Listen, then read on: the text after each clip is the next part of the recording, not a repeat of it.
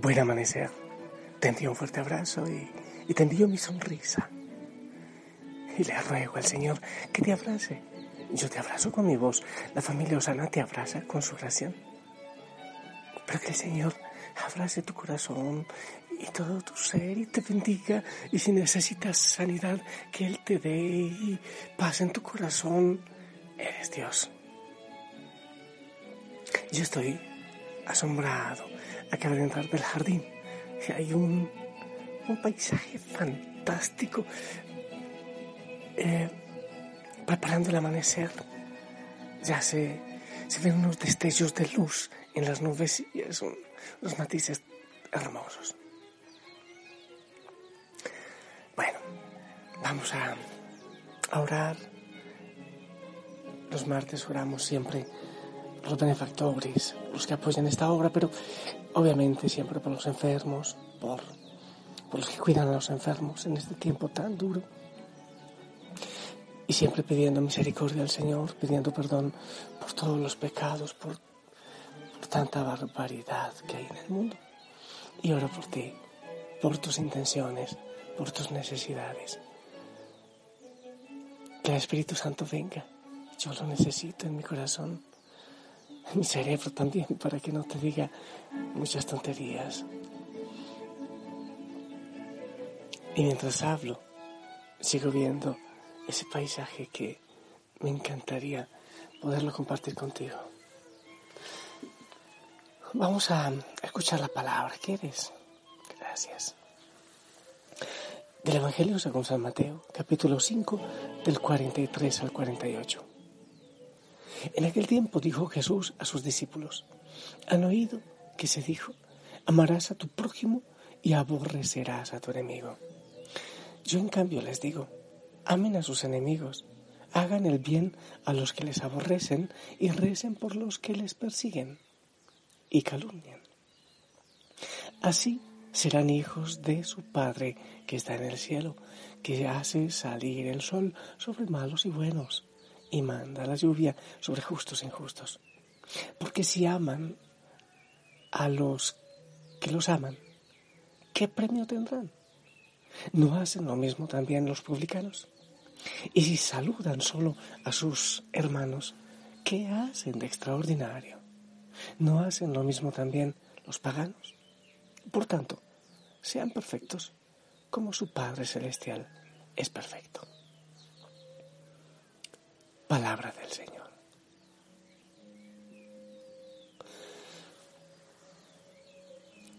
Ten presente esto, porque quiero salir al jardín para seguir viendo ese amanecer impresionante. Dice así, si amamos a los enemigos, entonces nos parecemos a nuestro Padre que está en los cielos. Eso me gusta mucho. Nos parecemos a Él, que hace salir el sol sobre buenos y sobre malos. Con esa pequeña introducción, quiero invitarte a dar una vueltita aquí fuera, al jardín, para ver cómo reaccionan los pajaritos, los productos, los, eh, quizás los emilianos, los Isaías, ante el regalo. Y aquí se ve la luna al otro lado y un nevado hermosísimo acá, en la entrada de la ermita. Bueno, el nevado está bastante lejos, ¿no? No, no está dentro de la ermita, pero es fascinante. Bien, yo me quedo por aquí guardadito contemplando todo esto. La lógica del intercambio. Ayer hablábamos de esa lógica. Si tú me amas, yo te amo. Si tú me perdonas, yo te perdono. Si tú cambias, yo cambio. De hecho, eso lo escucho mucho a nivel de parejas, a nivel de familias, pero ¿por qué yo? Obviamente, pues lo, más, no sé, inteligente será, claro, cuando hay dificultades, pues lograr en un diálogo eh, y, tener capacidad de humildad y decir, mira, he metido la pata, yo tengo estas dificultades en mi temperamento, o no sé qué, soy perezoso, eh, tengo la lengua demasiado larga, parece, parece un trapo. Y el otro también, eh, sin sacar el dedo, cada uno mm, va aceptando que ha cometido errores. Me parece muy bien. Pero la lógica de la transacción es, yo te amo si tú me amas, yo te doy si tú me das. Eh, y eso surge también mucho cuando, mira, es que yo siempre me acuerdo de nuestras fechas importantes, tú nunca. Los hombres, para nosotros los hombres, no está elaborado, digo yo, no sé si generalizo, pero no está elaborado el cerebro para tener cuidado con tanto detalle como la mujer. Y eso crea mucho conflicto. El Señor que dice, bueno, antes se dijo ojo por ojo y diente por diente. Se ha dicho, eh, si a ti de un puño te tumban dos dientes, pues tú tienes derecho a tumbar seis. Pero sabes una cosa, es que es verdad. La ley daba permiso de eso. Odia a quienes te odian y ama a quienes te aman. Y parecía como lo más justo. Pero el Señor viene con un escándalo de teoría a decir, no, ese no es el hijo que Dios quiere. Y ayer también hablábamos de lo injusto que eso podía ser. Y hablábamos, y en eso quiero que ampliemos, es con respecto a los débiles. Entonces los que no pueden dar. ¿Cómo es la lógica de la transacción? ¿Cómo transamos? Por ejemplo, con los ancianos que hay que darles paciencia, que hay que darles cuidado, que a veces se hace tan, tan difícil porque nos volvemos temáticos, porque repetimos lo mismo, porque... Entonces, ¿qué hacemos? ¿Cómo hacemos con la lógica de la transacción? Apliquémosle la eutanasia. Esa es como la solución, ¿verdad? Bien. Eh, entonces, ¿cómo hacemos con con los habitantes de la calle. ¿Cómo está la lógica de la transacción ahí? Entonces, cuando lo que vemos es que, comillas, afean las ciudades, ¿cómo hacemos con los pobres? Muchas veces llega un, un presidente del extranjero, o me han dicho, por ejemplo, cuando llega el Papa, no sé, a un país, eh, se, se preparan lugares específicos, en muchos lugares, donde él o donde ellos, los políticos, conozcan para que vean lo hermoso del país, pero hay que ocultar a los feitos, a los sucios, a los mugrosos. Así funciona la lógica de la transacción del mundo. A un ladito los que estorban, los que no dan, los que no aportan, los que afean, los que estorban. ¿Qué hacemos con los enfermos psiquiátricos? ¿Qué hacemos con ellos entonces? Yo pienso que en esa lógica de la transacción a veces nos hemos excedido en los ancianatos, en las casas de refugio. Eh, hay algunas, obviamente, que, que, ayudan mucho a los más necesitados, les abrigan, pero, pero hay veces también que nos estorban en las cárceles, por ejemplo. Los que nos estorban en la sociedad, entonces tenemos que sacarlos porque, porque qué vergüenza, porque qué feo. Ah, entonces está embarazada pero le va a dañar el cuerpo, le va a dañar su futuro, hay que matarlo. Así funcionan estas cosas. Pero bueno, imagínate tú que el Señor nos tratara así. Que el Señor solo amara a los que aman perfectamente, a los que son perfectos. ¿En qué lugar estarías tú? Si solo, si eres absolutamente útil para su obra, Él te amara. Entonces ¿qué ocurriría contigo y conmigo? Si el Señor no nos diera ejemplo de amar a los que hacemos el mal, de hacer salir el sol que, que ahora está a punto de salir, creo yo, si no lo hiciera salir, sino sobre los buenos, ¿qué hacíamos el resto? Bueno, yo me quedaba en oscuras todo el tiempo. Entonces el Señor, de aquello que pide, de amar a los enemigos, de amar a los que nos hacen mal. Nos está dando ejemplo, nos está dando testimonio. ¿Sabes una cosa? El Señor ve el corazón. Más allá de nuestros pecados, Él ve también nuestros males. Más allá de nuestras metidas de patas, Él ve también lo bueno que hay en nosotros, aunque a veces parece tan, tan oculto, tan escondido más allá de nuestra miseria. Él es Padre. Y nos pide también que nosotros actuemos de esa manera.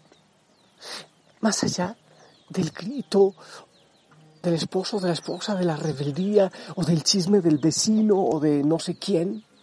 Más allá, hay una persona que quizás ha sufrido bastante, que ha sido traumatizada y que no ha podido superar muchas cosas. Quizás tú sí lo has logrado.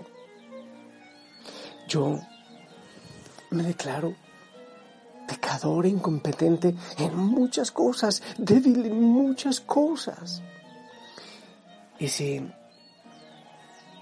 nos pusieran un letrero en la frente acerca de nuestras vergüenzas y pecados, y así tuviésemos que salir a la calle, quizás así entendemos que cuando señalamos a los demás, hay tres dedos que nos señalan a nosotros. Y quizás también así entendemos lo que el Señor quiere decir con amar a los enemigos, con saludar incluso a aquellos que no nos saludan, con ser distinto. Y lo hermoso es que así nos parecemos a nuestro Padre que está en los cielos. Cuando buscamos la lógica y la transacción, ¿a quién nos parecemos? cuando muchos no sirven para ti. ¿A quién te pareces? Ya llegaron los emilianos. Los mirlos, ya tengo dos enfrente. Tanto amor, Cristo a los pobres, que quiso ser el pobre también. Y naciendo en un establo de riqueza se despojó eso sigue presente Cristo entre los pobres, entre los pobres.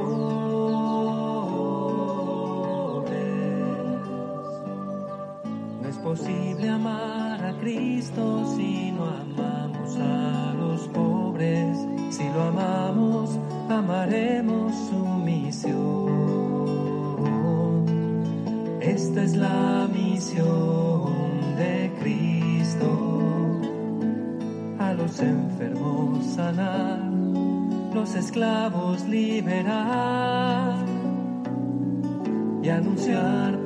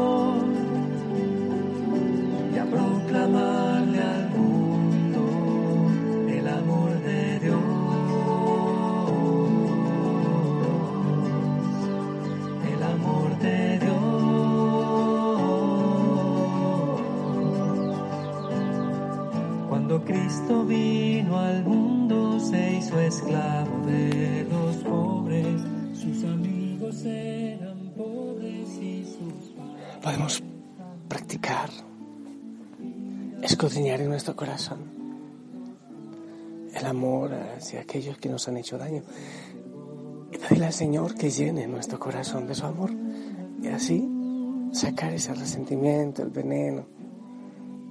Si el Señor llena nuestro corazón, entonces el resentimiento no entra, no cabe. Así que hay que irlo llenando, pero sabes, te voy a decir, yo no creo que eso se trate de grandes esfuerzos. Yo creo que eso se trata de la gracia del Señor. Hay que pedirla, hay que orar, hay que estar dispuesto a que Él actúe y trabaje en nuestro corazón.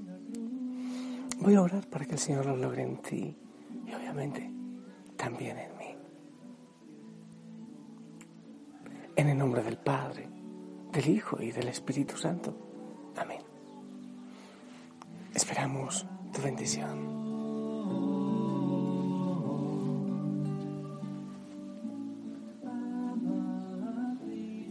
Amén.